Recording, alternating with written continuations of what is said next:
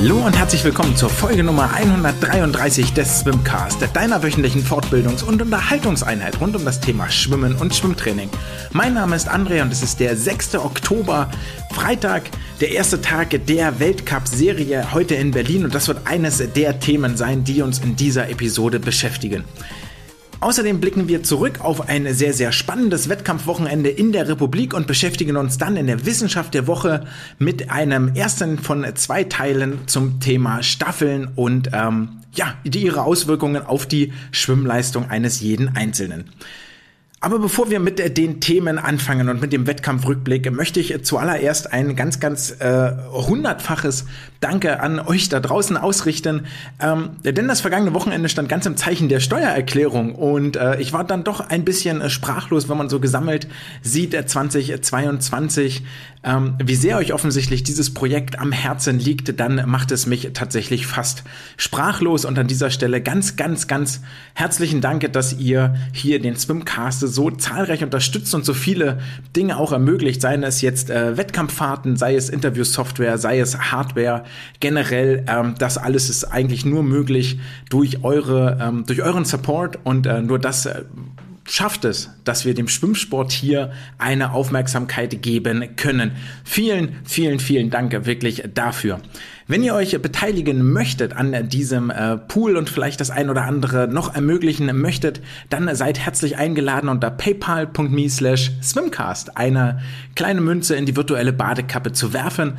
Ansonsten steht das Ganze hier ja immer unter dem Motto Make Swimming Popular Again, also macht das Schwimmen mehr äh, äh, populär, also äh, sorgt für mehr Öffentlichkeit. Von daher teilt, liked und ähm, äh, was auch immer ihr könnt, äh, verteilt das Wort, dass es hier jemanden gibt, dass es hier eine Öffentlichkeit gibt, dass es hier ein Format gibt, das euch jede Woche über die Geschehnisse in der Welt des deutschen Schwimmsports informiert. Das Thema Information ist auch genau das Richtige für den kommenden Blog, nämlich den Wettkampfrückblick auf das vergangene Wochenende. Und hier gab es vor allen Dingen einen Wettkampf, der die Prominenz und richtig schnelle Zeiten angezogen hat. Das ist auch kein Wunder, wenn wir uns die Teilnehmerliste angucken. Und zwar sprechen wir natürlich über den International Swim Cup in Berlin. Der hatte sogar einen Livestream, sodass man sich die Rennen, also die wichtigen Rennen nochmal im Nachgang angucken konnte. Der Gesamtwettkampf war dann doch eine ziemlich umfassende Veranstaltung, die äh, früh äh, anfing und äh, sehr spät erst aufgehört hat. Von daher völlig verständlich, dass sich die Bundesstützpunktgruppe in Berlin rund um den Coach Lasse Frank hier nur den Samstag als Wettkampftag ausgesucht hat, zumal ja jetzt am kommenden Wochenende für alle drei wichtige Starts beim Weltcup auf der 50 Meter Bahn anstehen. Und das ist eigentlich auch der ähm, die Gruppe, die hier dafür gesorgt hat für die absoluten Spitzen und Topleistungen nicht nur an diesem Wochenende, sondern in der aktuellen Saison, die zugegebenermaßen noch nicht richtig alt ist, aber schon am vergangenen Wochenende in Wuppertal, also die Woche vor Berlin, ähm, auch sehr sehr namhafte Sportlerinnen und Sportler am Wasser gesehen hat. Die wesentliche Frage, die man sich hier natürlich stellt von den äh, Neuzugängen am Stützpunkt, was machen äh, von den Teilnehmenden des Stützpunktes, was machen die Neuzugänge? Und sowohl Lena Riedemann als auch Ramon Klenz und auch Henning Mühlleitner hatten ein richtig, richtig straffes Programm. Acht Starts standen für Ramon und Henning auf dem Programm. Für Lena waren es in Anführungsstrichen nur sechs. Wenn ich das richtig überblicke, hat sie als Rückenschwimmerin folgerichtig die Bruststrecken ausgelassen und war demzufolge sechsmal auf der Startbrücke nur zu finden. Zusätzlich gab es noch für die Neuzugänge der SG Neukölln, also für Ramon und Lena in diesem äh, Falle plus den Bestandsathletinnen, also zum Beispiel Nele Schulze oder Ole Braunschweig, äh, Leonie Kullmann, Nisa Finger gab es dann in der Mittagspause noch eine Autogrammstunde, wo sich all die jungen Athletinnen und Athleten ein Autogramm oder ein Foto abholen konnten. Sehr, sehr schöne Aktion und ähm, hoffen wir, dass vielleicht einige von denen, die dort ein Foto gemacht haben oder sich ein Autogramm geholt haben, vielleicht ganz alsbald nicht mehr als ähm, Verehrer dort stehen, als äh, Fans, sondern im gleichen Lauf auf dem Startblock um die Wette und um den Sieg schwimmen. Wie sah das Ganze jetzt aber sportlich aus? Und ähm, wenn wir mit Ramon anfangen, Ramon glänzt ja schon etwas länger in Berlin unterwegs und hatte schon ähm, zum Ende der vergangenen Saison gezeigt, dass das vermutlich eine ganz gute Entscheidung war, hier nach Berlin zu gehen, sich dort nochmal neu zu challengen, diesen intensiven Trainingsalltag zu widmen Und das sieht nicht nur am Ende der vergangenen Saison richtig gut aus, sondern auch jetzt schon so früh in der neuen Saison. Über die 200 Meter Delfin auf der Kurzbahn reichte es für ihn zu einer 1,56,33 und damit war er eine ganze halbe Sekunde schneller als ein gewisser Olympiasieger Chet Leclos in Wuppertal das Wochenende zuvor. Und für mich eigentlich noch viel beeindruckender war so die ganze Renneinteilung von Ramon über die 200 Meter, denn das sah nicht nur von vorne weg schnell aus und dann hat er das irgendwie ins Ziel gerettet, sondern das war tatsächlich bis zum Anschlag ein sehr dynamisches und rhythmisches Rennen. Seine Zwischenzeiten waren vorneweg 26,2, 29,8, 30,0, 30,3. Das sieht schon mal ganz schön gut aus, hat auch für 805 FINA-Punkte gereicht und alles so über 800 geht schon in einen sehr, sehr guten Bereich. Alles klar, Ramon war auch schon mal schneller unterwegs über die 200 Delfin, das wissen wir alle. Aber hier jetzt Anfang Oktober, mitten aus dem Trainingsblock heraus, ist das schon mal gar nicht so schlecht. Und diese gute Leistung über die Achtbahn, über die etwas längeren Strecken, zeigte sich auch noch in einer völlig fremden Lage, nämlich über die 200 Meter Brust, die er hier in Berlin gewann. Okay, das ist das eine. Auf der anderen Seite war das dann auch der siebte von insgesamt acht Starts, also schon ziemlich am Ende dieses Samstags. Alles am Samstag, nochmal, um euch das in Erinnerung zu rufen. Und da ist es dann sehr, sehr erstaunlich, dass es reicht, bis auf die, bis zur letzten Bahn, bis zum Anschlag mit einem mit einer guten Körperstreckung zu schwimmen, schnell vorne in die Strecklage zu kommen, sich schmal zu machen, über einen explosiven Beinschlag zu schieben, das sah auch stilistisch gar nicht so verkehrt aus. Und wenn wir überlegen, dass Ramon sich mal überlegt hatte, auch die 200 400 Lagen zu schwimmen, dann ist das hier über die 200 Brust ein ziemlich ziemlich äh, guter Standortbestimmung gewesen. Am Ende des Tages natürlich klar, die Zeit an sich ist nicht konkurrenzfähig. Zwei Minuten 16 ähm, reicht nicht, um hier irgendwo nicht mal in, in Deutschland weit vorne mit dabei zu sein. Aber so die ganze Stilistik, die ganze ähm, die ganze Bewegungsabfolge, das, was dort im Wasser tatsächlich stattgefunden hat, das war ziemlich, ziemlich gut ordentliche Tauchphasen auch bei ihm. Da war er definitiv ein Level drüber über der Konkurrenz, die neben ihm schwamm, unter anderem Ole Braunschweig da mit im Wasser gewesen und den äh, auch er hat ja ordentlich zugelegt in den Tauchphasen, aber das Ramon tatsächlich noch mal ein Level höher und bewegt sich auf einem ähnlichen Niveau wie damals, als er die 200 Delfin seinen deutschen Rekord geschwommen war, wo er auch mit deutlich mehr Tauchphasen als in den vergangenen Jahren, also deutlich längeren Tauchphasen als in den vergangenen Jahren zu überzeugen wusste.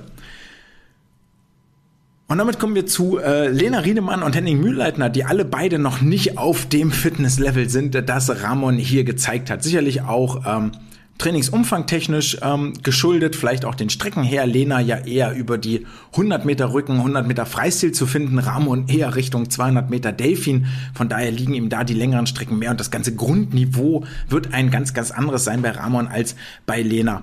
Henning seinerseits hat es auf der Kurzbahn sowieso etwas schwierig, ähm, wenn man das sich das so von draußen anguckt. Das sieht immer bei den Wänden etwas, ich nenne es jetzt mal ganz plakativ, etwas ungelenk aus. Generell viel weniger explosiv als seine beiden ähm, Mittrainierenden, also seine beiden Trainingskollegen, die ja neu dazugekommen sind, auch das irgendwo erklärbar. Henning eher über die 400 Meter Kraul, über die 800 Meter Kraul zu Hause, also muss viel mehr über eine Zuglänge kommen. Da ist die ähm, Kurzbahn dann sowieso nicht so richtig gut geeignet, wenn man viel übers Gleiten arbeitet, über den Rutsch und das war das, was ihn auch bei ähm, Olympia damals auf den vierten Platz gebracht hatte. Lena schwamm über die 100 Meter Rücken und 100 Meter Freistil im Bereich ihrer Jahresbestzeiten, war nur eine Sekunde langsamer, als sie das noch Anfang des Jahres gewesen war. Ich glaube, das war so bei der DMS. Also so grundsätzlich auch gar nicht so schlecht hier unterwegs. Aber es wird auch äh, deutlich, wo da noch Defizite sind. Das weiß sie selber ähm, und das weiß auch ihr Coach selber. Die Tauchphasen sind da noch nicht so da, wie man das ähm, erwarten möchte auf der Kurzbahn. Auch nicht so, wie man das über die Rückenstrecken hier braucht. Generell könnte die ganze Wasserlage noch etwas höher sein, aber trotzdem so nah dran zu sein an der Jahresbestzeit ist, glaube ich, auch ein gutes Zeichen und wird viel Motivation geben, da die Arbeit reinzustecken in den kommenden Monaten und zu sehen, dass man irgendwie auf dem richtigen Weg ist. Auffällig ist natürlich so bei den Wänden, bei den Tauchphasen, ähm, wenn man dann über die Rückenstrecken gerade neben Laura Riedemann startet, die immer noch zu den besten gehört, die wir unter, in der Unterwasserphase haben in Deutschland. Die waren wirklich, wirklich beeindruckend, sich ähm, das hier im direkten Vergleich einmal zu sehen. Aber es waren in Berlin hier nicht nur die Neuzugänge am Start in der SSE, sondern auch die schon etwas länger am Stützpunkt befindlichen Aktiven. Nele Schulze war mit acht Starts äh, quasi Stammgast hinter den Startblöcken, auf den Startblöcken.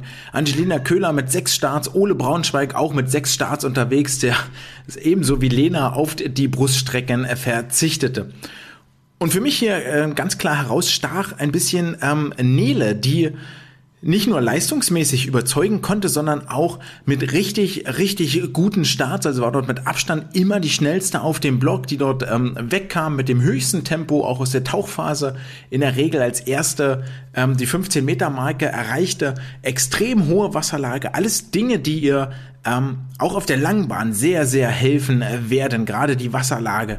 Und über die 100 Meter Freistil reichte es für sie zur aktuellen Bestzeit 54,45. Damit war sie drei Zehntel schneller als Jessica Felsner in Wuppertal. Und das war dann bei ihr auch schon bei Nela an diesem Samstag der fünfte von insgesamt acht Starts. Ihre Vielseitigkeit zeigte sie dann über die 100 Meter Lagen 101 27 ordentliche Zeit. Ähm, hier ist sehr interessant, ähm, schwamm sie in der Mitte und links und rechts neben ihr waren äh, Lena und Laura Riedemann, beide als Rückenschwimmer und weniger als Brustschwimmerinnen bekannt, bei Nele genau andersrum und exakt das war das, was hier auch zu sehen war. Also über die Delfinstrecke schwamm sich Nele einen kleinen Vorsprung heraus, den sie dann in Rücken einbüßte und in Brust wieder zurückschwimmen konnte. Am Ende gewann sie dann und es war auch diese Bruststrecke die nicht nur an der Lagendistanz hier für sie stark zu Buche schlug, sondern auch über den 50 Meter Einzelstart. 31, 33 ihre Zeit, damit nur vier Zehntel über ihrer Bestzeit hier jetzt schon im Oktober und das zeigt nochmal, woran sie ganz klar offensichtlich gearbeitet hat, nämlich an der Schnelligkeit, an der Spritzigkeit vorneweg. Sonst funktioniert das so nicht. Es war der zweite Start, den sie an diesem Tag hatte. Ähm, und das unterstreicht nochmal, wie fit sie hier eigentlich jetzt schon an diesem, äh, zu diesem Saisonzeitpunkt ist.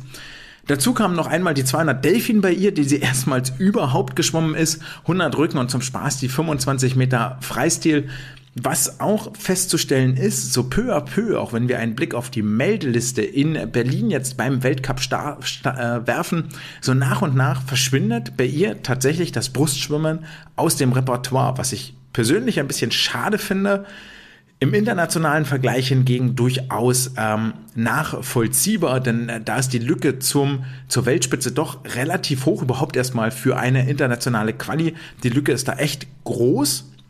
Und über die Kraulstrecken, gerade wenn es dann über die Staffel geht oder vielleicht auch über die 200 Meter Lagen, das werden wir noch sehen, ähm, mal am Wochenende fragen, wie sie das so eigentlich einschätzt, ähm, könnte es sein, dass es dort eine ganze Ecke näher ist, sich für ein internationales Event zu qualifizieren.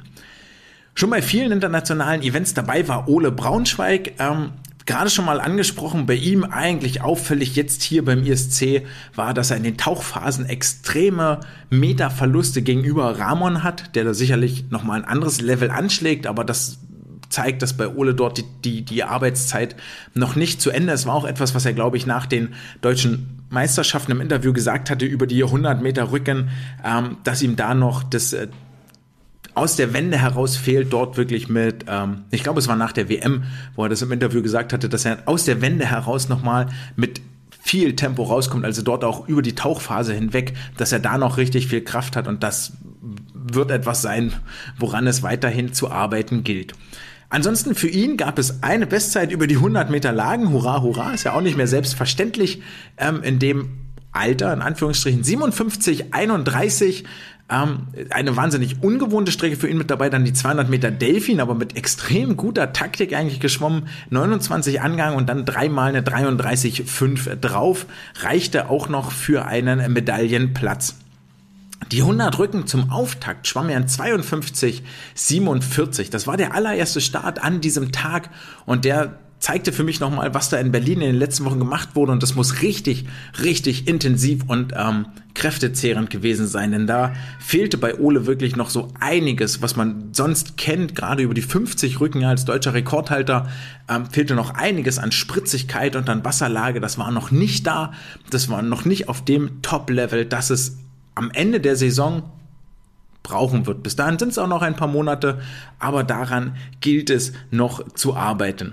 Und dann die letzte im Bunde, über die wir hier sprechen wollen. Lisa Marie Finger war krank, die war nicht am Start. Leonie Kuhlmann hat sich auch ein freies Wochenende gegönnt, um sich etwas zu erholen und jetzt Richtung Weltcup sicherlich fit zu sein. War es Angelina Köhler, die mit einer ähm, ja, die da, hauptsächlich damit auf sich aufmerksam machte, dass sie die 100 Meter Freistil in äh, Delfin zurücklegte. 58, 79 war hier ihre Zeit auch schon der vierte Start dann gewesen, also nicht mehr ganz, ganz frisch und das erklärt mit Sicherheit auch, warum es da nicht für etwas äh, schnelleres Schwimmen gereicht hat.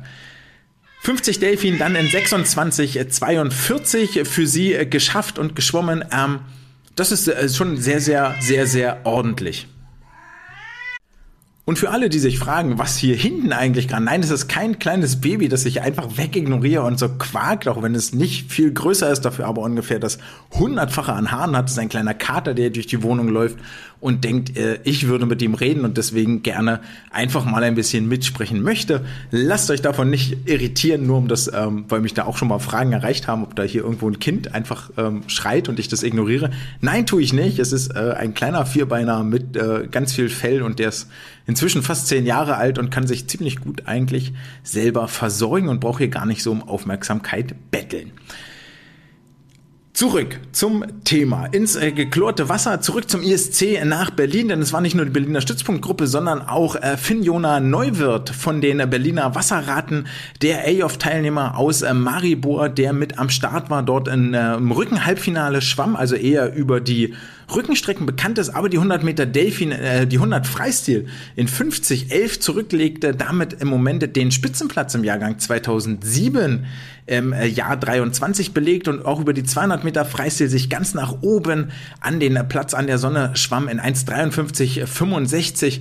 Das ist schon richtig, richtig schnell und das wird äh, noch ein spannendes Duell im Laufe der Saison mit unter anderem einem Limaris Dix, äh, der in äh, Erfurt meine ich, schwimmt. Oh Gott, oh, gefährliches Halbwissen. Ist egal, auf jeden Fall die 07er mit Limaris Dix und Daniel Ohlenberg ja auch über die Freistilstrecken äh, keinesfalls schwach an Konkurrenz.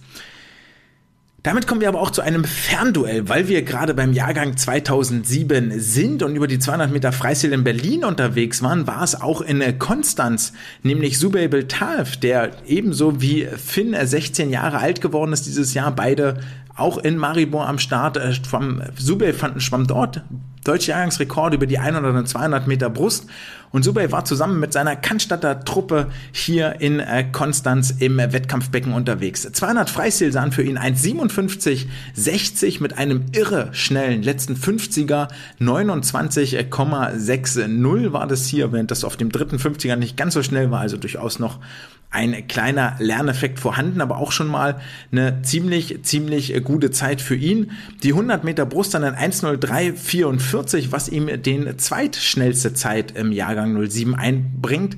Und zwar hinter Jan-Malte Gräfe, der ja seine Trainingsheimat schon seit einigen Monaten nach Potsdam verlegt hat. Und wenn wir den Namen Cannstatt jetzt schon gehört haben, dann kommt noch ein zweiter Schwimmername dort in den Kopf, nämlich der von Linda Roth hoffentlich. Die war ja ebenfalls bei den A-Off-Meisterschaften mit am Start und dort nicht einfach nur dabei, sondern die Rekordmedaillensammlerin, diejenige, die mit dem meisten Edelteil, Edelmetall wieder zurück nach Deutschland geflogen war. Und genau diese Erfolgsstory setzt sich auch in dieser Saison äh, fort. Auf der kurzen Bahn über die 100 Meter Delfin reichte es für sie zum ersten Mal unter der 60-Sekunden-Marke zu bleiben. 59,92 zeigte die Anzeigetafel und damit heißt es für sie, der zweit, die zweitschnellste Zeit dieses Jahr in der offenen Klasse. Herzlichen Glückwunsch an die 15-Jährige. Ebenfalls über die 100 Meter Brust reichte es für 1,10,25 ähm, zum zweiten Platz in der offenen Klasse. Jetzt muss ich nochmal nachgucken.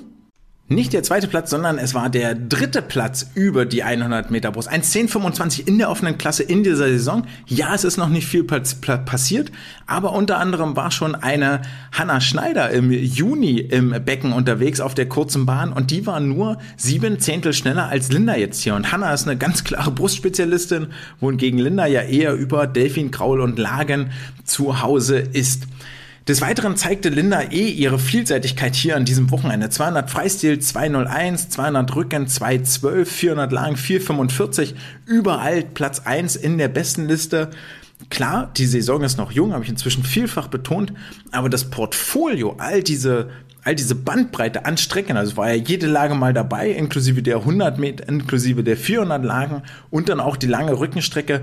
Das ist wirklich schon extrem beeindruckend, auf welch hohem Niveau einfach jede einzelne dieser Lagen hier absolviert und bewältigt wird. Und ich freue mich schon, wenn wir das Ganze irgendwann ähm, bei den nationalen Meisterschaften äh, im Becken auf der größeren Bühne dann nochmal sehen werden. Ebenfalls ein Fernduell, nicht nur zwischen Subey und Finn Neuwirth, gab es im Jahrgang 2009 zwischen Helena Jurak und Alina Bajevic. Die erstgenannte Karlsruherin schwamm in Konstanze, die zweitgenannte aus Erlangen in Ingolstadt über die 100 Meter Delfin und beide trennten am Ende im Anschlag nur 19 Hundertstel mit dem etwas besseren Ende. Für Alina 1.03.00 und Helena ein 1.03.19 an der Wand gewesen. Auch das mit Sicherheit ein Duell, das sich über die Saison hinweg fortsetzen wird.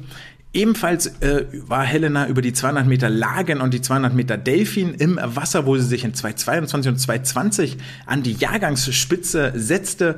Gleiches gelang Alina über die 200 Meter Freistil, die in 204,29 hier den Spitzenplatz belegt.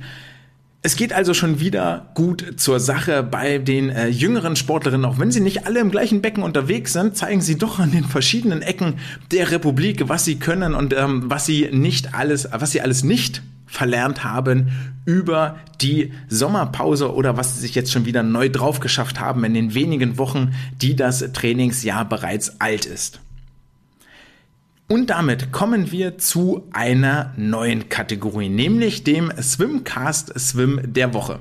Wir brauchen noch eine kleine Melodie, aber was ich eigentlich möchte hiermit ist, ähm, mir eine Leistung an diesem Wochenende herauspicken, um der nochmal mehr Scheinwerferlicht zu geben, um mehr drauf zu zeigen, ey, das war, das war wirklich krass, was da passiert ist. Und da können wir vielleicht demnächst nochmal irgendwann mehr hingucken, vielleicht auch indem wir den einen oder anderen da mal vors äh, Mikrofon holen und ein bisschen dazu befragen. Schlussendlich auch, überall gibt's ja in den ganzen anderen Sportarten so Spieltags, MVPs, ähm, Man of the Match, äh, Woman of the Match, Player of the Game, ähm, was auch immer, Ranglisten, eigentlich immer super, die Elf des Spieltages und so weiter und so fort.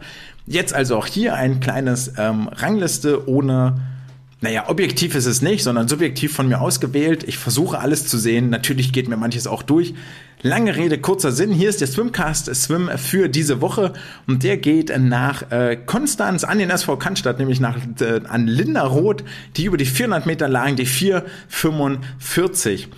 Und ähm, das ist nicht nur, weil sie damit in dieser Saison auf dem ersten Platz ist über diese Strecke und das haben wirklich noch nicht viele gemacht, sondern wenn wir die letzte Saison nehmen, die, und zwar die ganze Saison 22, 23 über die Kurzbahn, also mit dieser wahnsinnig schnellen deutschen Kurzbahnmeisterschaft, mit dem Weltcup, der auf der Kurzbahn war, mit ähm, na, sag doch mit der DMS, die auf der Kurzbahn war, dann ist diese 445 Platz 7 in der letzten Saison deutschlandweit das ist echt abgefahren. Also das ist wirklich schnell. Das ist auf dem gleichen Niveau von einer ähm, Noelle Benkler, die auch für viel Furore gesorgt hat in den letzten zwölf Monaten. Und ähm, nicht zuletzt ist diese 4,45 auch deshalb so herausragend, weil es vier Sekunden unter ihrer alten Bestzeit war. Also eine Sekunde für jeden Hunderter. Und zwar einen Tag, nachdem sie über die 800 Meter Freistil am Freitag am Wasser gewesen ist. Also da war sogar noch eine Vorbelastung mit dabei. Irisblitz von Linda 1063 über die Delfinstrecke, 1.13.6 über Rücken, 1.20.6 über Brust und 1.048 über Freistil. Ähm, das ist richtig gut verteilt, das ist richtig ähm, schön gleichmäßig. In Rücken ist da vielleicht noch ein bisschen Luft nach oben, aber das war eine echte Hausmarke, an der sich die in, in den nächsten Wochen einige ähm, messen lassen müssen. Zu guter Letzt auch nochmal die 445 hätte im vergangenen Jahr bei den deutschen Kurzbahnmeisterschaften hinter Zoe Vogelmann zur Silber- oder Bronzemedaille gereicht und das ähm, reicht auch in dieser Woche für den Swimcast Swim der Woche. Das ist auch das, wo die ganzen Ergebnisse aus dem Wochenende hindeuten. Es geht richtig hart Richtung deutsche Kurzbahnmeisterschaften in Wuppertal. Das müssten jetzt noch so roundabout sechs Wochen sein. Und wenn wir all diese all diese Leistungen, all diese Sportlerinnen und Sportler dort auch in Wuppertal im Becken sehen, dann wäre es äh, wirklich wieder ein sehr, sehr guter Wettkampf, der absolute Werbung für den Schwimmsport werden dürfte. Aber die Kurzbahn ist ja am Ende des Tages nicht das, worum es geht. Alle das, wo, wo wir hinschielen und äh, die Top-Notch sind ja die Olympischen Spiele, die finden nun mal im 50-Meter-Becken statt. Und das ist das, wo wir jetzt hingucken in den Wert all dieser Kurzbahnleistungen, gerade von den Top-Athleten aus Berlin. Den sehen wir am kommenden Wochenende auf der 50-Meter-Bahn, nämlich bei der ersten Station der Weltcup-Tour. Und bevor wir hier zum ähm, sportlichen Teil kommen, müssen wir einmal über den politischen Teil dieses Weltcups reden. Und da gibt es nur ein Politikum, was in den letzten Wochen wieder und wieder betont wurde, wo wieder und wieder PR damit gemacht wurde. Ich sage das jetzt mal so deutlich, ohne den Verantwortlichen zu unterstellen, dass sie es nicht wirklich ernst meinen. Denn das ist die Gründung und die Öffnung einer offenen Kategorie. Open Category, so ist es von der von World Aquatics benannt worden. Und in dieser offenen Kategorie durften sich alle Schwimmerinnen und Schwimmer melden, die sich keinem der anderen beiden Geschlechter zugehörig fühlen. Und das, diese Formulierung, die sich keinem der beiden anderen Geschlechter zugehörig fühlen, offenbart schon gleich vermutlich einen Grund für die Nachricht, die in den vergangenen Tagen durch die Schwimmwelt schwappte, nämlich für diese offene Kategorie sind keine Meldungen eingegangen. Wir werden keine, keinen Startenden in dieser offenen Kategorie sehen. Und die große Frage ist natürlich, warum? Der World Aquatics hat jetzt eine Taskforce gegründet, die das ähm, rausfinden soll, warum es hier eigentlich keine Meldung gab und was man in Zukunft besser machen kann. Und dafür möchte ich mit euch eigentlich mal gerne ein kleines Gedankenexperiment machen. Macht die Augen zu, wenn ihr könnt, wenn ihr gerade Fahrrad fahrt oder ähm, im Auto unterwegs seid ähm, und geht mal mit mir auf die Reise in die Berliner SSE. Hell erleuchtet, alles schön weiß, alles ist hergerichtet, die Banner stehen, es läuft eine Einmarschmusik, der Sprecher ist da, die Top-Athleten, die Weltklasse-Athleten haben ihre Vorläufe beendet. Ähm, oben die Zuschauerränge sind ganz gut gefüllt, es ist ähm, 12.50 Uhr und ihr wisst, um 13 Uhr soll es in dieser offenen Kategorie losgehen, soll das erste Startsignal fallen. Ihr befindet euch hinter den Kulissen, seid dort mit einer Handvoll Sporttreibenden, mit einer Handvoll Schwimmenden und ihr wisst genau, ihr werdet jetzt gleich auf die Startbrücke laufen. Und was ist das für ein Gefühl, das ihr dort habt? Das ist nicht das Gefühl, ich trete jetzt hier zum Wettkampf an, das ist eher das Gefühl eines Popstars oder eines, eines Oscar-Auftritts, einer, einer großen Rede, die man gleich schwingen möchte. Das ist ein Gefühl, ihr betretet eine Bühne und wisst genau, alle Augen werden auf euch gerichtet sein. Ihr schreibt Geschichte in diesem Moment als erster Athlet, als erste Athletin, als erste Schwimmende, die in der offenen Kategorie einen World Aquatics Wettkampf bestreitet. Das ist das, was gleich passiert. Hier passiert Historisches. Etwas, über das ganz viele reden werden. Ausschnitte, die wir noch in 30 Jahren irgendwo zeigen werden, wenn es um die Geschichte des Schwimmsportes geht. Und jetzt steht ihr dahinter und sollt gleich eure 100 Meter Freistil schwimmen. Hättet ihr euch in Anführungsstrichen sicher gefühlt? Hättet ihr euch wohl gefühlt? Wäre das die Bühne, wäre das das gewesen, was ihr euch gewünscht habt, als ihr damals gesagt habt, ey, männlich, weiblich, alles irgendwie nicht so meins, beides nicht das, wo ich mich hinfühle, ähm, oh, schwierig hier, ähm, ich identifiziere mich eigentlich gar nicht oder ich habe eine Geschlechtsangleichung gemacht ist das das, wo ihr hin wolltet? Die ganz große Bühne, die ganz große Aufmerksamkeit, dass das euch Leute Mikrofone unter die Nase halten, dass ihr überall eure Meinung dazu kundtun müsst, dass ihr überall eure Gefühle beschreiben müsst, dass ihr der absolute Mittelpunkt seid, dass sich jede Kamera auf Fotos alles völlig unkontrolliert überall verbreiten wird und zwar nicht nur wohlwollend, sondern auch mit all den negativen Seiten, die da sind. Wollt ihr überhaupt als Transperson, als non-binäre Person erkannt werden. Und ich glaube, wenn ich da so in mich reinhorche und nicht wirklich einen absoluten ähm, extrovertierten Drang habe, ein absolutes Darstellergehen, dass ich erst aufblühe, wenn mich möglichst viele Leute angucken, dann ist es genau das, was ich nicht will. Es ist genau das, was ich nicht will. Ich möchte nicht als eh schon Person, die ganz viele Schwierigkeiten im Leben zu überwinden hatte, mit all den Problemen, die damit einhergehen, mit einer Geschlechtsoperation, mit einer Angleichung, mit einer Identifikationskrise, mit einer Psychotherapie und so weiter und so fort. Da hängt viel Rattenschwanz dran. Dann ist, glaube ich, tatsächlich eine der letzten Sachen, die ich möchte, mich hier ins Rampenlicht zu stellen, in Berlin und zu sagen, hier bin ich und ich stoße die Tür für alle anderen auf. Naja, und dann kommen halt einfach keine Meldungen zustande. Ähm, ich glaube, das ist einer der Gründe, die hier mit dazu führen. Weiterhin finde ich, dass die Kriterien, die da in der Ausschreibung genannt waren, immer noch sehr, sehr schwammig waren. Es war nicht definiert, wie wird jetzt überhaupt gewertet. Gibt es Medaillen, gibt es Pokale, gibt es Preisgelder, gibt es überhaupt eine Siegerehrung in dieser Wertung? Ähm, und da mag man jetzt zu Recht sagen, muss das denn eigentlich sein? Also muss denn alles bewertet werden? Ja, also ich will jetzt gar nicht drauf eingehen über auf hier ähm, Jugend trainiert für Olympia, wo es keine keine Wertungen mehr gibt, sondern bloß noch Teilnahmeurkunden für alle, egal wie gut oder also egal wie schnell oder langsam du warst. Ähm, muss das sein, dass es hier immer eine Medaille gibt, dass immer ein Siegerpodest gibt? Und da sage ich ganz klar, ja, ja, natürlich muss das hier sein. Der Anspruch von World Aquatics war, ähm, die die Menschen, die sich keinem Geschlecht zugehörig fühlen, in den Hochleistungssport zu integrieren, die mitzunehmen. Und Hochleistungssport funktioniert nur, indem ich mich vergleiche und festlege, du bist besser als jemand anders. Das heißt ja nicht, dass der jemand anders schlecht ist, aber du bist besser du hast, du hast eine bessere Fertigkeit erreicht. Du kannst das besser. Du kannst die Sache, die hier geprüft wurde, besser als jemand anders. Und zwar können wir das objektiv mit einer Zeit messen. Und dann soll es dafür bitte auch eine Auszeichnung geben, soll es dafür eine Siegerehrung geben. Einfach ein ganz normaler Wettkampf. Punkt. So wie es bei allen anderen auch ist. Es geht hier um Zeiten und den Vergleich in der Summe, ich glaube, aus dieser sehr, sehr schwammigen Ausschreibung mit einer wahnsinnig niedrigen Einstiegshürde, die war total gut. Ja, es waren keine Kriterien zu erfüllen. Man musste nirgendwo, man musste nirgendwo bei World Aquatics Mitglied sein oder sonst da was oder ein Gesundheitsattest. All dieser Quatsch war dort nicht. Ja, es war wirklich eine ganz bürokratisch einfache Hürde mitzumachen. Ähm, also, neben diesen schwammigen Kriterien und dem dieser extremen Öffentlichkeitsfokussierung, ich glaube, die Summe dieser beiden Teile macht es extrem schwierig, hier überhaupt Sportlerinnen, Sporttreibende, Sportler zu gewinnen, die sich dem stellen wollen. Ich stelle mal noch, ähm, nee, führe den Gedanken jetzt erstmal zu Ende in der Summe ist die Idee natürlich total super und absolut unterstützenswert. Inklusion immer toll. Deswegen machen wir auch die Sache mit den Special Olympics. Deswegen sind die Paraschwimmer bei den deutschen Meisterschaften. Es ist alles ein absoluter Zugewinn für den Schwimmwettkampf, für den Schwimmsport, für die Gesellschaft als solche sicherlich, eine Sichtbarkeit zu schaffen.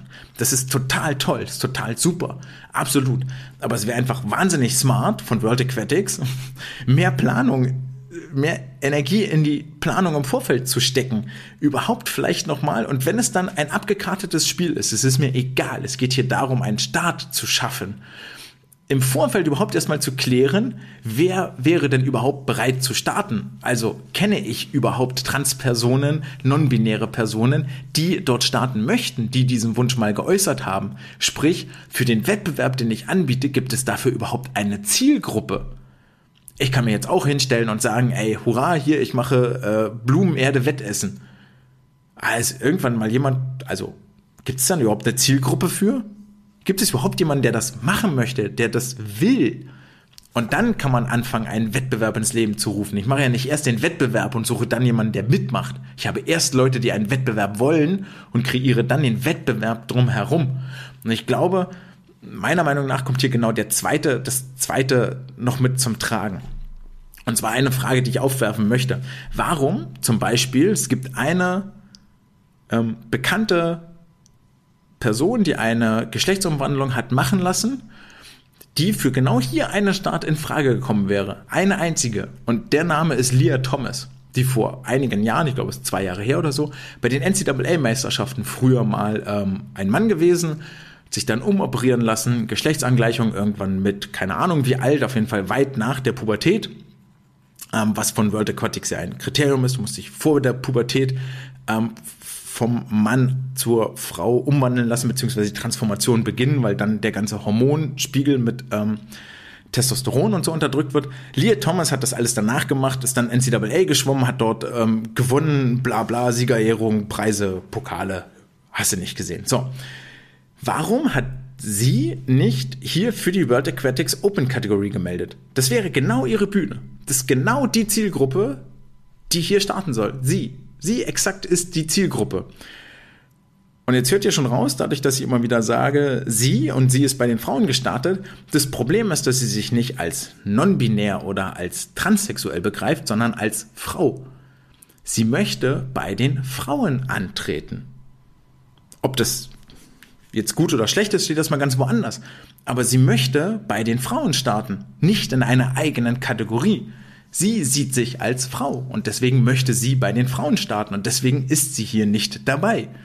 Ähm, auch das muss man nochmal berücksichtigen. Wenn man, gut, man kann jetzt online in ein riesiges Rabbit Hole fallen, aber ähm, letzter Punkt dazu. Und dann haben wir genug darüber geredet. Ähm, es gab beim Rugby auch schon mal den Versuch, eine Open-Kategorie zu schaffen, die überhaupt nicht angenommen wurde, weil alle, die dafür in Frage gekommen wären, ähm, sich als Frau gesehen haben und bei den Frauen mitspielen wollten. Das heißt, die Zielgruppe ist einfach nicht da in meinen Augen wirklich absolut letzter Punkt. World Aquatics möchte jetzt als nächstes eine Open Category bei Masters-Wettkämpfen einführen. Ich bezweifle, dass das viel anders ausgehen wird, eher, dass man den Fokus weglenkt und das finde ich schon mal gut. Ja, nicht mehr ganz so in den Mittelpunkt. Ein kleineres Umfeld ist total super. Lieber erstmal ganz klein irgendwo anfangen, erstmal proben und dann kann man in etwas Größeres gehen. Also viel, viel mehr Planung ins Vorfeld stecken, ob das Ganze überhaupt eine Resonanz hat, eine Zielgruppe und dann ja, liebe Zielgruppe, wie stellt ihr euch das denn vor? Möchtet ihr überhaupt dort und blablabla? All dies. Damit das politische ähm, abgeschlossen, aber extrem wichtig, glaube ich, diese Diskussion hier mal zu führen. Was können wir daraus lernen und in Zukunft besser machen? Damit machen wir jetzt den Sprung ins chlorige Wasser in der SSE und kommen zum sportlichen Teil dieses Weltcup-Wochenendes. Denn das ist der, der für riesige Schlagzeilen sorgen soll und sorgen kann. Gleich mal als Disclaimer vorweg. Für all das, was jetzt kommt, kriege ich hier kein Geld für. Ich kriege krieg dafür nichts. Das ist alles meine Meinung und meine Ansicht sowieso immer. Aber hier noch viel mehr. Ähm, weil es ist eigentlich ein absolutes Feuerwerk, was hier in Berlin stattfinden wird. Ähm, es ist ein Aufgebot an Stars, das es vielleicht so in Europa noch nie gegeben hat. Weltmeisterschaften und so jetzt mal ausgeklammert, ja. Aber das ist echt unfassbar, was hier an ähm, Medaillengewinnern, an Weltmeisterschaftsfinalisten auf den Startblock steigen wird, was den Fuß in die SSE setzen wird. Ähm, es gibt das Comeback von Adam Peaty, das schon alleine reichen würde, um so ein Meeting hier zu tragen, um so einen Wettkampf hier zu tragen. dazu kommt noch so, so, so viel mehr, dass wir uns gleich mal angucken werden. Das Ganze kommt ja auch gar nicht von ungefähr, dass die ganzen Stars hier anreisen und sich wohlfühlen und da sind und einfach gerne da sind. Natürlich hat der World Aquatics mit Sicherheit seine Finger im Spiel und sagt, ey, es gibt ja auch Preisgeld zu gewinnen und das könnte sich hier lohnen. Ja, kriegst du dafür halt 200.000 äh, Euro. Wenn du einen Weltrekord schwimmst, kriegst du noch mal viel mehr Geld mit Sicherheit und so weiter und so fort. Aber gerade in Berlin ist es schon eine Sache, die hervorsticht. Die internationalen Stars reisen, glaube sind Dienstag, Mittwoch angereist. Dienstag müsste das gewesen sein. Und kriegen auch noch so ein schönes Rahmenprogramm. Letztes Jahr waren sie bei Alba Berlin, bei der ähm, Euro Euroleague mit dabei, bei der in der Basketballhalle, waren dort auch mal auf dem Parkett, bla bla bla. Und äh, dieses Jahr waren sie äh, beim Champions League-Spiel von Union Berlin mit dabei, hatten Union Berlin-Shirts gekriegt und haben sich das mal alles angeguckt. Also das ist ein richtiges Happening und das ähm, kriegt zu wenig Credit in meinen Augen, was da für eine Orga hinten dran mit dran steckt, weil die kommen ja nicht einfach, weil sie Berlin mal wieder sehen wollen, sondern weil es wirklich ähm, hier in Empfang genommen werden und äh, ich möchte benutze jetzt ein negativ konnotiertes hofiert werden. Aber so ist es. Das zieht die Leute, zieht die Stars an und wir kriegen einen richtig, richtig guten Wettkampf zu sehen und äh, vor allen Dingen auch eine richtig geile Standortbestimmung für die deutschen Stars und Sternchen. Standortbestimmung deshalb, weil jeder in seinem Wettbewerb, wo er teilnimmt, international fähige Konkurrenz dabei hat. Und wir können mal sehen, wo wir jetzt am Anfang der Saison uns befinden, wo Stärken sind, wo Defizite sind und können dann die Saison weiterhin planen. Und wir draußen als Zuschauer sehen wirklich spannende Duelle auf Augenhöhe, die bis zum Anschlag ähm, richtig, richtig packend sein werden. Ein bisschen Wehmut ist dabei, denn Florian Wellbrock musste seine Starts absagen ähm, aus gesundheitlichen Problemen, wie es aus DSV-Kreisen heißt. Das lässt viel Raum für Spekulationen. Ähm, also Florian stand noch gar nicht mal mit auf der Meldeliste, die seit vergangenem Wochenende veröffentlicht ist. Also gesundheitliche Probleme kann nicht sein, dass er gestern erst krank geworden ist. Das muss irgendwas Längeres sein. Sei es drum, es lässt Raum. So ist es. Punkt. Es gibt ja noch genug andere, auf die man sich konzentrieren kann. Ähm, und einer von denen, die hier eine äh, Schlagzeile sind, und World Aquatics hat gesagt, ey, das sind die fünf deutschen Schwimmer auf die man drauf gucken muss. Ich hatte eine andere fünf, aber einen hatten wir auf jeden Fall gleich. Das war Lukas Mertens. Er gab jetzt über den DSV bzw. der Swim and More bekannt, dass er sein Wettkampfprogramm umstellen wird. Und zwar nimmt er die 1500 Freistil bei den Olympischen Spielen raus aus den äh, Wettbewerben, die er hat. Und das Ganze heißt zuallererst einmal, dass mit Sicherheit in Hannover eine Flasche Shampoos geöffnet worden ist. Heute, als der Artikel erschienen ist, beziehungsweise in dem Moment, wo Sven Schwarz diese Nachricht erreicht hat. Denn äh, neben Florian Wellbrock ist Sven Schwarz die ganz logische äh, der, der logische Schluss, der den zweiten Spot über die 1500 wohl einnehmen wird, möchte ich jetzt Olli Klemet gar nicht zu nahe treten, aber nach den Leistungen der letzten Monate ist Sven da ganz klar in einer viel, viel besseren Position als Olli. Olli seinerseits nicht vergessen, hat den Olympiaplatz im Freiwasser über die 10 Kilometer schon sicher. Der ist auf jeden Fall in Paris dabei. In meinen Augen für Lukas hier aber die absolut richtige Entscheidung, denn die 200 Meter Freistil als Staffelstart bei der WM, diese Einzelzeit hätte für ihn schon zum vierten Platz im Finale gereicht und das Finale war durchaus prominent besetzt, es war kein Fallobst, was dort schwamm. Wenn dort jetzt ein bisschen mehr Fokus hingeht, also auf die kürzere Geschichte, auf die Schnelligkeit, ähm, dann äh, heißt das, dass dort auf jeden Fall noch einiges an Zeit zu holen sein wird. Plus, dass auch seine 400 Meter Freistil davon profitieren werden, wo es für ihn auch in meinen Augen noch nicht das Ceiling, die Decke erreicht ist. Da geht noch wirklich einiges. Ähm, für mich auch vor allen Dingen deshalb die Entscheidung, wenn man Lukas schwimmen sieht, dann ist er, schwimmt er auch mit einer sehr, sehr guten Technik, aber gerade im Vergleich, auch wenn der Vergleich vielleicht unfair ist, mit Florian Wellbrock fehlt ihm einfach Länge, Effizienz für die absolute, absolute, absolute Topspitze international über 1500 Freistil. Mit Topspitze meine ich Medaillenkandidaten. Dass Lukas die Möglichkeiten hat, ins Finale zu schwimmen, hat er hinlänglich gezeigt, aber nächster Schritt wäre Medaille und dafür fehlt mir dann irgendwie doch noch so einiges. Aber es heißt nicht nur auf Lukas drauf gucken, wir werfen mal einen Blick auf die Top 3 Rennen für jeden Tag und beginnen am Freitag. Hier sind es für mich die 400 Freistil bei den Frauen, die hervorstechen, mit Erika Fairweather aus Neuseeland, die WM Bronze 2023 über die Strecke gewann, mit Lani Pallister, die im WM-Finale stand, mit Isabel Gose, die EM-Medaillen über die Strecke gewann, im WM-Finale stand, mit Katie Grimes, dem 2006er Supertalent aus den USA über die Langstrecken. Und mit Shiban Horhi, also insgesamt fünf Sportlerinnen, die hier absolutes WM-Finalformat haben. Ebenfalls WM-Finalformat zeigen die 50 Meter Freistil bei den Frauen mit Sarah Sjöström, die in Fukuoka erst äh, den Weltrekord schwamm, mit Kate Campbell, mit Marit Steenbergen, mit Shiban Horhi, die vor allen Dingen über die 100 Meter Freistil in den, bei den Asian Games überzeugen konnte und der Tori Husk, die hier alle auf der 50 Meter Bahn einmal hinschwimmend sich ähm, bis zum Anschlag um die schnellste Zeit kämpfen werden. Und auf der Männerseite sind es die 100 Meter Brust männlich, die einem das Wasser im Mund zusammenlaufen lassen. Also mehr, ehrlicherweise mehr Wettbewerb, mehr Leistung, mehr Power kann es hier nicht geben. Angeführt wird das Starterfeld von Quinn Hayang, dem Chinesen, der das Triple über die Bruststrecken in Fukuoka gewann. Dazu kommt Nicolo Martinenghi, der WM-Gold 2022 über die 100 Brust gewann. Dazu WM-Silber 23 und Olympia-Bronze über die Strecke. Nick Fink, WM-Silber 2023. Arno Kaminga, WM-Silber 2023. Ja, ihr hört richtig. Es gab 2023 ein Goldmedaillengewinner, drei Silbermedaillengewinner. Der fünftschnellste im WM-Finale über die 100 Meter Brust war Lukas Mazerat, der auch auf dem Startblock ist. Und komplettiert wird das Feld unter anderem von Adam Peaty und Melvin Imudu. Also wir haben hier fünf von acht Startern des WM-Finales Fukuoka in Berlin plus Peaty plus Melvin Imudu, die beide auch, Peaty müssen wir nicht drüber reden, aber auch Melvin WM-Finalchancen hat. Also es ist absolutes mehr Weltniveau als an diesem Freitag über die 100 Meter Brust werdet ihr an diesem Wochenende nicht sehen. Das ist abgefahren, das ist absolut krass.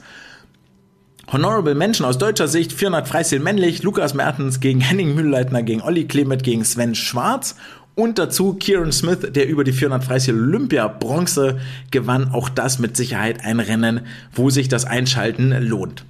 Am Samstag geht's weiter mit den 50 Meter Brust. Wieder Quinn Hayang, Nicolo Martinenghi, Nick Fink, Adam Peaty, Melvin Imudu, Lukas Mazerat, Arno Kaminga und Michael Andrew mit dabei. Ich habe jetzt acht Namen äh, genannt, 2, 4, 6. Ich habe jetzt acht Namen genannt. Vier davon waren in Fukuoka im WM-Finale. Ich zähle sie nochmal auf und ihr nickt mal oder schüttelt mit dem Kopf, wenn ihr wisst, wer von denen im WM-Finale war. Quinn Hayang, Nicolo Martinenghi, Adam Peaty, Nick Fink, Melvin Emodu, Lukas Mazerat, Arno Kaminga und Michael Andrew. Das Verrückte ist halt, dass alle acht die wieder die Fähigkeit haben, ins WM-Finale zu schwimmen und dabei waren Quinn Hayang, Martin Nengi, Fink und Mazerat. Zweite spannende Rennen an diesem Samstag werden die 50 Meter Delfin der Frauen sein. Sarah Sjöström, die WM-Goldmedaillengewinnerin, Yufei Shang, die WM-Silbermedaillengewinnerin über die Strecke, Tori Husky, die WM-Fünfte war über diese Strecke und Angelina Köhler für die deutschen Fahnen hier mit dabei. Und das dritte Rennen, das ich mir ausgeguckt habe, sind die 200 Meter Freistil äh, weiblich, wo Shiban Horhi vorweg schwimmt. Sie wurde vierte bei den Weltmeisterschaften. Dazu kommt Marit Steenbergen, die WM fünfte, Claire Weinstein, die WM Gold gewann über die Firma 200 Meter Freistil in Fukuoka Jahrgang 2007, also erst 16 Jahre alt. Erika Fairweather, Lenny Pallister, Isabel Gose. Generell ist, muss zu sagen, dass äh, Horhi hier vorne weg ist, Shiban Horhi, und dahinter gibt es acht Sportlerinnen, die sich innerhalb von zwei Sekunden um die schnellsten acht Plätze oder dann noch sieben verbleibende Plätze im Finale ähm, prügeln. Also schon in den Vorläufen ist hier durchaus Spannung garantiert. Und dann komplettieren wir den Sonntag mit den 100 Meter Delfin weiblich. Tori Hask WM Bronze, Yufei Shang WM Gold, Lana Puda EM Gold über 200 Delfin, EM Bronze über die 100 Meter Delfin und der deutschen Rekordhalterin über die 100 Meter Delfin Angelina Köhler. Absolutes Must-Watch TV. 100 Meter Freistil, Sarah Sjöström gegen Shiban Horhi, Marit Steenberg, Tori Husk, Kate Campbell. Fünf Frauen, die jederzeit eine Medaille bei Weltmeisterschaften gewinnen können. Und die 100 Meter Rücken der Männer sehen Thomas Cekon, den Weltrekordhalter und WM-Silbermedaillengewinner, gegen Apostolo Christo antreten, der 2022 in Budapest auch mal für einen Tag Weltrekordhalter war. Dazu kommt der japanische Altmeister Rizuko Iri, das australische Nachwuchstalent Isaac Cooper und Ole Braunschweig. Also auch hier fünf Sportler, die äh, weiß ich nicht, ich wüsste jetzt nicht, auf wen ich Geld setzen soll, der das Rennen hier gewinnen wird. Summa summarum, Samstag, Freitag, Samstag, Sonntag. Das Zentrum der Schwimmwelt ist in Berlin, da führt kein Weg dran vorbei. Wenn ihr die Chance habt, kommt vorbei. Ja, 29 Euro ist echt ein bisschen viel für so ein Tagesticket, ehrlich gesagt. Aber es ist von World Aquatics organisiert, es wird ein bisschen Show geben, es sind knackige Finalabschnitte, dauert nicht ganz zwei Stunden und viel besseren Sport werdet ihr an dem Wochenende in Berlin auf gar keinen Fall bekommen. Also absolut hingehen und wenn ihr nicht die Möglichkeit habt, gibt es mit Sicherheit einen Livestream. Dann schaltet den wenigstens ein und ähm, haut euch mal so richtig Schwimmen um die Ohren. Wir kommen damit zur Wissenschaft der Woche. Und die Wissenschaft der Woche trägt den wunderbar griffigen Titel Performance Gains in Relay Swimming, The Motivation Gains Component. Also, woher kommen Leistungssprünge, Leistungsgewinne im Staffelschwimmen? Und hier geht es vorrangig um den motivationalen Faktor, der dazu führt, dass Sportlerinnen und Sportler in den Staffeln schneller schwimmen als im Einzelrennen. Das Ganze war eine deutsche Forschertruppe von ähm, Braun, Sebastian Fischer, Q und Hüffmeier aus Kassel und Dortmund und äh, vorgestellt wurde das Ganze bei der Sports Conference in Liverpool 2022. Die Frage, worum geht es? Was ist eigentlich die Motivation für diese Forschungsarbeit? Die ist relativ schnell beantwortet. Denn es gibt den Mythos, dass Staffelstarts schneller sind als die Einzelstarts. Darüber haben wir auch hier im Swimcast schon mal gesprochen und ähm, haben, sind diesem Mythos dahingehend auf den Grund gegangen, dass es ein Paper gab, das gesagt hat, ganz schnell zusammengefasst, ey, wenn ich auf die Startzeit, also, ja, das ist ja ein fliegender Start, das heißt in der Regel bin ich schon in Bewegung, während der Schwimmer anschlägt und habe dann nur eine Blockzeit von ungefähr einer Zehntel und normalerweise mit Startsignal dauert das Ganze sechs Zehntel. Wenn ich diese halbe Sekunde Differenz auf die Schwimmzeit draufrechne, dann sind die Schwimmenden gar nicht mehr schneller im Staffelrennen als in ihrem Einzelrennen. Dieser Mythos existiert ja weiterhin. Und spannend finde ich, dass das Paper nämlich zu einem völlig anderen Schluss kommt. Das Paper behauptet nämlich, ey, die sind vor allen Dingen deshalb schneller, weil aus verschiedenen psychologischen Motiven, die alle nachgewiesen sind. Zum einen ist man viel, viel höher motiviert, wenn man Mitglied einer Mannschaft ist, als wenn man etwas für sich ganz alleine tut. Ja, der, der Vergleich mit anderen oder der, der, der, die, die, die Tatsache, dass ich etwas zum Ergebnis der Mannschaft beitragen kann, zum Erfolg der Mannschaft, sorgt dafür, dass ich äh, mich mehr anstrenge. Self-Determination Theory ist hier das äh, Stichwort, was es heißt. Ähm, Menschen geben sich einfach mehr Mühe, wenn sie Einfluss auf das Mannschaftsergebnis haben. Und dann als drittes sagen sie, ey, die Tatsache, dass sie auch Verantwortung tragen für das Teamergebnis, also und zwar direkte Verantwortung. Ja, es ist nicht nur so, dass ich einen Einfluss habe, ein Mittelfeldspieler beim Fußball auch, der hat auch einen Einfluss auf das Mannschaftsergebnis, aber die Verantwortung letztendlich, wie das Spiel ausgeht, trägt derjenige, der den Ball entweder ins Tor schießt oder halt nicht ins Tor schießt.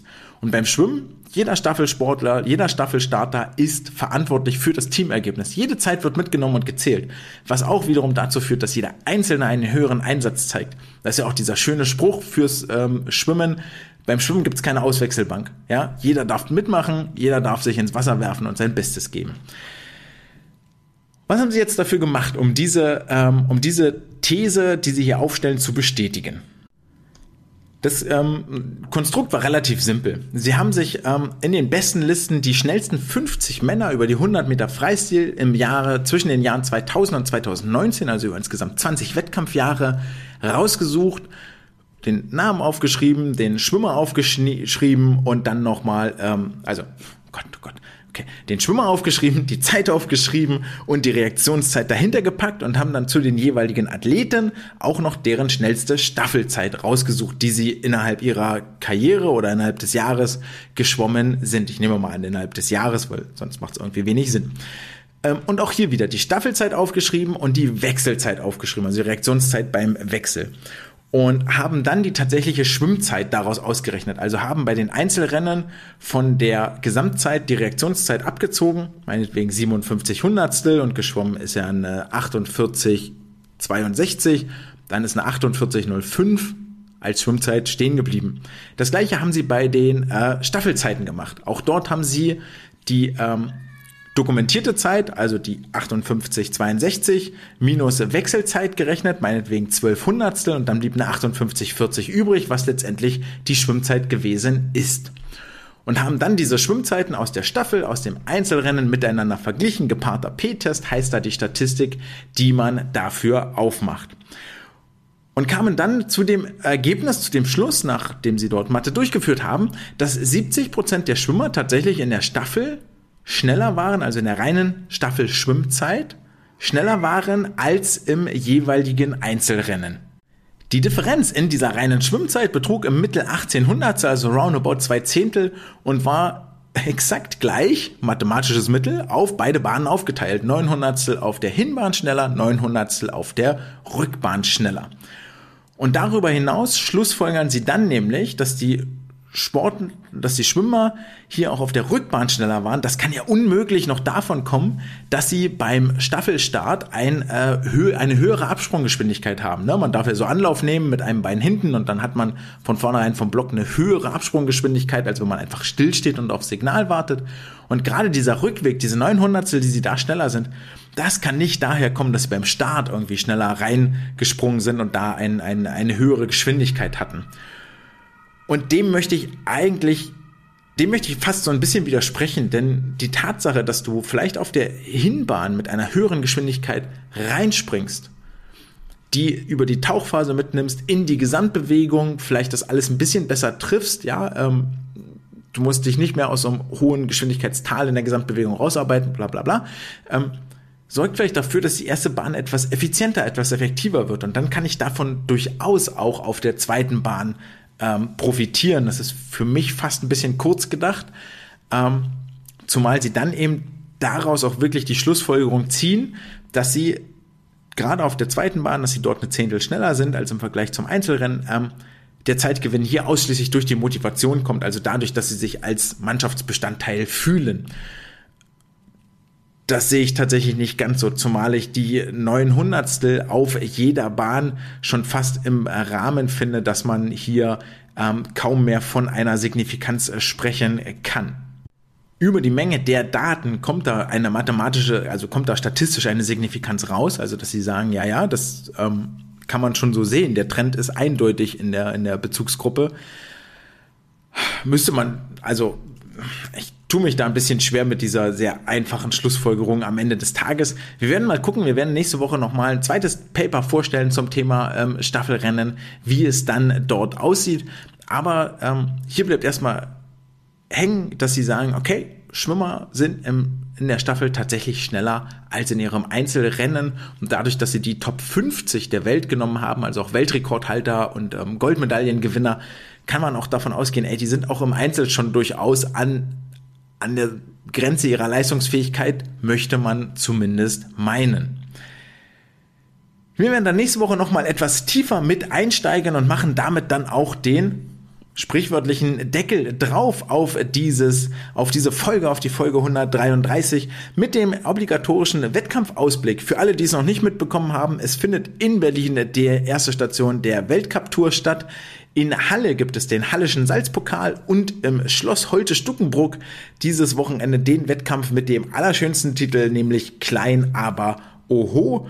Und wie zu lesen war, musste der letztes Jahr aufgrund von äh, mangelnden Meldungen ausfallen. Hoffen wir mal, dass er dieses Jahr stattfindet und äh, klein, aber oho zumindest ist und ähm, den ein oder anderen sporttreibenden Jungschwimmer begrüßen darf. Wenn ihr die Zeit habt, kommt in Berlin vorbei. Ich werde auf jeden Fall am Samstag da sein und ansonsten genießt das Planschen und das Baden ziehen. Es war mir eine Freude, euch heute hier zu unterhalten und hoffentlich den Mund wässrig zu machen. Bleibt gesund, bleibt nett zu anderen und dann hören wir uns nächste Woche an gleicher Stelle wieder. Das war's für heute. Ciao!